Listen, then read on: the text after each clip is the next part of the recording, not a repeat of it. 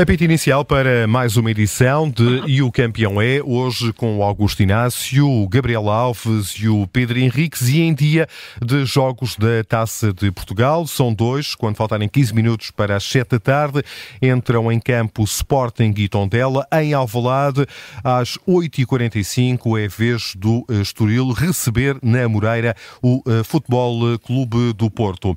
Boa tarde aos três, começo por ti, Augusto Inácio. Eh, boa tarde, sim, boa tarde, bom dia, que ainda não almoçamos. Hum. Uh, Sporting Tondela, 6h45, um, um passeio para a equipa de Alvalade, tendo em conta as, o desempenho uh, da equipa do Sporting uh, nas últimas jornadas?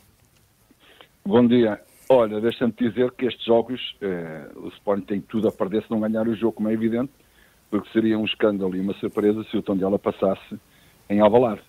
claramente, olhando para as duas equipas, uma da segunda liga, não, não é esse o grande problema.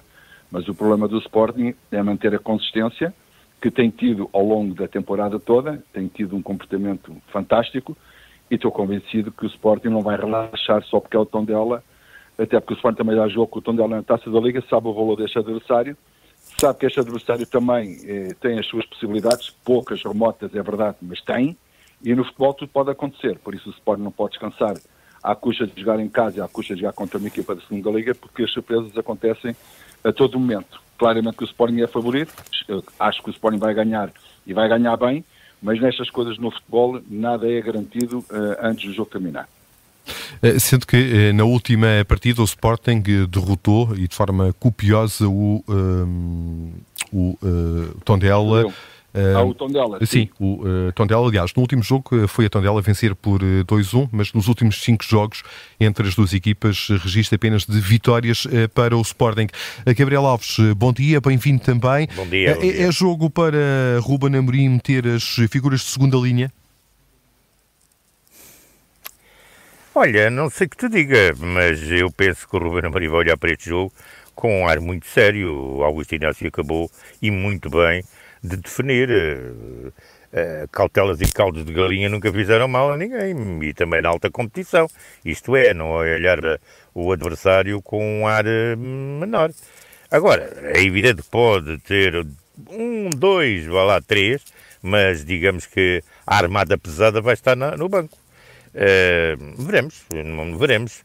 mas eu penso que o Ruben Amorim não irá arriscar muito eh, porque obviamente. Mas temos aí a constituição da equipa pelo Pedro. É, é isso, o Pedro Henrique já nos vai dar, exatamente. Por isso é que eu deixei para o fim. Já, vai, já, vai já dar uh, aquilo que vai fazer de Ruben Amorim. Pronto. E vamos ouvi-lo, pronto, acho. Oh, Pedro, então vamos a isso. Com que equipa vai o Sporting alinhar esta noite, este final de tarde, frente Olha, ao Tondela?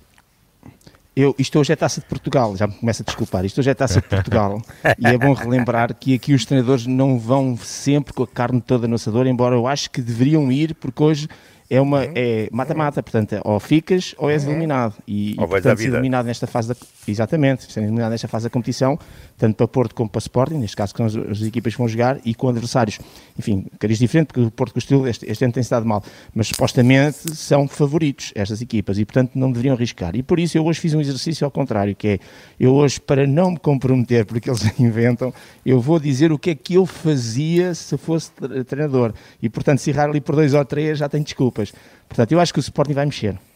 A começar pela baliza. Acho que vai jogar o Israel. O trio de uhum. centrais vai ser o Coates, o Neto e o Rafael, o Portelo.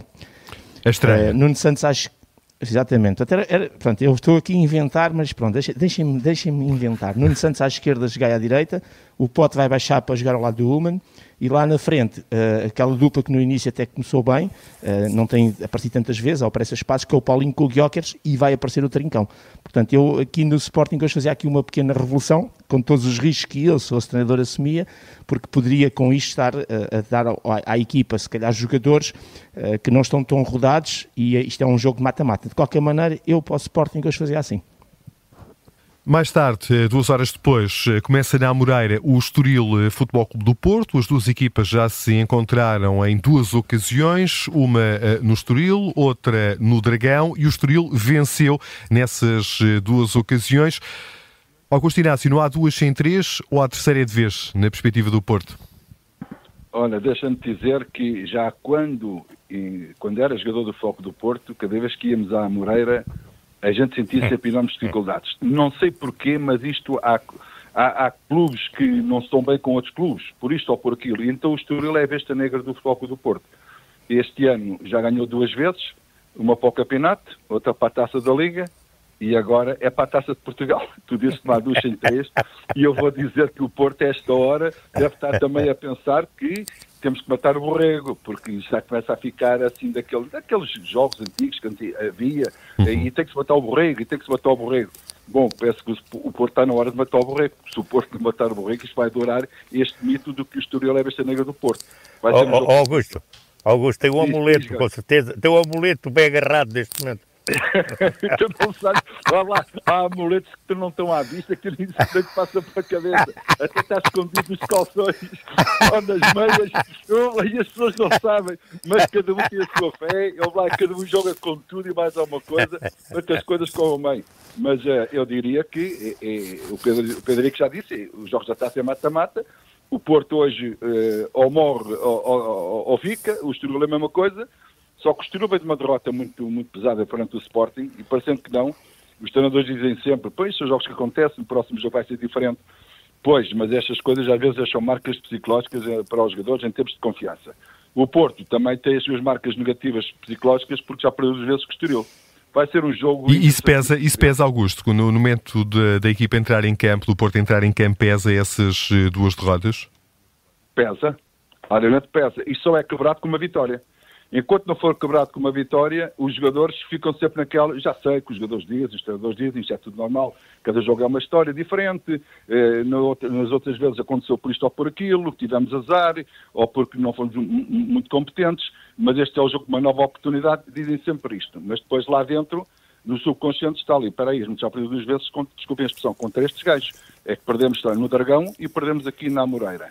E agora há um terceiro jogo. É naturalmente que o Estoril sabendo, sabendo de antemão que tem esta predisposição para criar grandes problemas ao Porto, é natural que o Porto tenha essas dificuldades. Mas é, claramente que o Porto, é, quer queiramos, quer não, é sempre favorito. E por isso o Estoril também está a jogar na surpresa e vai fazer tudo por tudo para passar à fase seguinte e o Porto vai ter que se calcular. Deixa-me eh, pegar nessa tua deixa para perguntar ao Gabriel Alves se uh, há favoritos para este encontro, tendo em conta o histórico recente dos jogos entre os dois clubes. Olha, estamos num jogo de taça. Isto é o mata-mata, não é? Como dizia o Scolari. Eu não sei, eu não, eu não vou dar favoritismo neste jogo. Há uma coisa que eu vou chamar a atenção. O Futebol Clube de Porto, em termos de produção atacante no campeonato, é, é uma produção atacante pobre. 23 golos para uma equipa com a dimensão do Futebol Clube de Porto. E o Estoril tem 30 golos apontados. Mas no reverso, em termos defensivos, o Futebol Clube de Porto só sofreu 12 e o Estoril tem, digamos, digamos, um pacote cheio de gols sofridos, com 29. Portanto, vamos ter aqui um ataque que está muito aquém daquilo que faça uma defesa que é, eh, digamos, uma defesa hum, vulnerável. E vamos ter um ataque que, eh, para a dimensão do Estoril, até marca, faça uma defesa que é uma defesa interessante em termos de golos encaixados, uma dúzia, portanto, estamos a, a meio da época. Portanto, eu acho que vai ser um bom despique e, naturalmente, é daqueles que é para ver. Pedro Henriques, imagino uh, que Sérgio Conceição, uh, tendo em conta precisamente as duas derrotas já registadas este ano Estoril, que não pensa em poupanças para este encontro não, da taça. Exatamente. Agora aqui já vou fazer o exercício ao contrário, aqui já, já estico para, para que possa ser o Sérgio Conceição. Deixa-me só relembrar dois aspectos, uh, de forma rápida. Primeiro, o horário. Um, nós, o horário, o jogo vai começar uh, a um quarto para as nove, uh, às 20h45. Se tudo correr bem para uma das equipas, no sentido de ganhar, vai acabar ali perto das 22h35, mais coisa, menos coisa. Mas se houver empate, hum. o prolongamento começa a um quarto para as 11 e vai terminar por volta das, das 23h20. Se porventura mesmo assim persistir o empate, começar os penaltis e, e, mais penaltis e não penaltis, vai para, acabar perto de um quarto para a meia-noite. E como está quentinho, eh, junto ao mar, no Estoril, e os estádios têm boas condições, uh, a Federação devia pôr um bocadinho mão nisto, nestas, nestas circunstâncias. Não faz sentido nenhum. E ainda por cima, parte do princípio que as pessoas até trabalham, que hoje é terça-feira, que as pessoas trabalham, que amanhã há, há, dia de trabalho, enfim, há aqui coisas que têm que ser revistas, já estamos aqui sempre a bater no oh, mesmo. Pedro, Pedro, Pedro. Sim, sim, força, Pedro, força, força. É um serão, é um serão noturno. É Pronto, ok, o fresquinho com umas castanhinhas assadas é capaz de dar. Em relação ao Porto, eu acho que não vai arriscar muito, uh, porque realmente é aquilo que o Inácio disse e o Gabriel Alves, mas sobretudo aquilo que o Inácio diz é, é, é, é isso mesmo, quer dizer, até aquilo não dar a volta, há sempre aquele bichinho ali a bater que é o Estoril que já, já fez história por duas vezes. E portanto eu acho que o Porto vai jogar com o Diogo Costa, Fábio Cardoso e Pepe centrais, João Mário à direita, Vendela à esquerda. Uh, a dupla à frente, acho que aqui pode haver algumas alterações, tipo Alan Varela e Nico Gonzalez, e depois o Ivan Nilsson mais avançado, e depois nas costas Galeno, Eustáquio e PP. Portanto, quase uma equipa poderia jogar numa, num jogo do campeonato. O Porto na máxima força para tentar levar de eh, vencida esta equipa do Estoril, que já derrotou os Dragões em duas ocasiões, como já aqui eh, referenciámos. Bom, faltam eh, quatro minutos para fecharmos o programa. É tempo de ouvirmos os campeões dos nossos campeões e começo por ti, Augusto. Olha, o meu campeão, eu, eu costumo acompanhar a carreira dos treinadores, principalmente aqueles que estão lá fora, a quem eu desejo sempre a todos eles sucesso e que tenham sorte e que agradeçam também aquilo que é, o, que é a marca do treinador português. E neste caso, Fernando Santos vai iniciar uma nova, uma nova, uma nova etapa da sua carreira. Ao fim de 10 anos de selecionador vai, vai treinar agora o Besiktas, um clube que está a passar por grandes dificuldades eh, na classificação. Não vai ser campeão, como é evidente, mas espero que ele faça um trabalho de maneira a que recupere muito daquilo que é o prestígio do Besiktas. Por isso, para o Fernando Santos, toda a sorte do mundo e esta nota 20 é de motivação e de sorte para ele, é aquilo que eu desejo. Para Fernando Santos, o antigo selecionador nacional de Portugal que conquistou eh, um campeonato de Europa com a seleção das esquinas. Gabriel Alves, e o teu campeão? Olha, começo por uma nota de pesar. O desaparecimento do Kaiser, de Frank Beckenbauer. Uma figura ímpar, única, naquilo que é o futebol mundial. Eu, ele a mim eh, deu-me a nota de gostar de ver futebol e de gostar de futebol naquele célebre jogo da, do Campeonato do Mundo de 1970, uh, eh, Alemanha Itália, em que ele entrou em campo uh, com uma clavícula, portanto, uh, fraturada e que jogou grande parte do desafio, dando tudo à sua seleção, à sua bandeira, ao futebol, pela mão de um treinador que era Helmut Schön e que o ensinou. E ele também aprendeu. De resto, em toda a sua carreira, não só como jogador, como dirigente, como selecionador, e eu o acompanhei o Itália 90 estive muito próximo da França Beckenbauer, uh, aquela estátua que ele era junto ao banco, ele não se mexia muito porque tinha o jogo programado e planificado, era uma, uma, uma teoria que ele tinha, e que se calhar ele tem razão, porque essas histórias estarem na linha aos gritos, ninguém ouve lá nada dentro. Uh, agora, ele como dirigente também foi um excelente dirigente e atenção, sabia muito bem o que não queria e quando não queria não fazia, mesmo com a FIFA zangada. E a verdade é que uh, Franz Beckenbauer é uma lenda do futebol mundial, para além de ser uma lenda, enfim, do futebol germânico.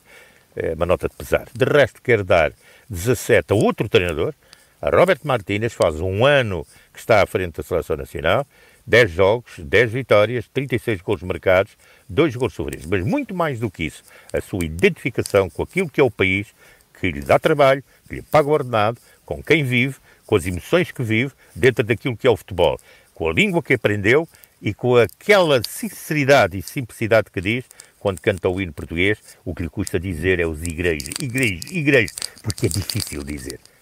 Para Robert Martínez, esperemos que para o ano tenha mais. Para já, fica com 17. O, a nota atribuída pelo Gabriel Alves, ao assassinador nacional português, só falta o campeão do Pedro Henriques. Olha, o meu campeão é para o futebol, porque 2023 trouxe como os 20 programas mais vistos em Portugal, na nível das televisões, 20 jogos de futebol, à frente das novelas, dos Big Brothers e tudo mais. E desses três, uh, os primeiros com, foram jogos até organizados pela Federação, porque é em canal aberto e percebe-se isso claramente. Uh, nomeadamente os 2,6 milhões, 36 milhões que tiveram a assistir ao jogo da Supertaça Benfica-Porto. Agora imaginem que, aproveitando este aspecto social e, e, cultural que é o futebol e a loucura que, que, que tem em termos de impacto, se a gente todos todos tratássemos bem o futebol. Bem, então era uma coisa fantástica. Só falta tratar bem o futebol para que estes números ainda possam subir mais. É aproveitar isto e fazer do futebol uma grande indústria cá dentro, mas de dentro também para fora.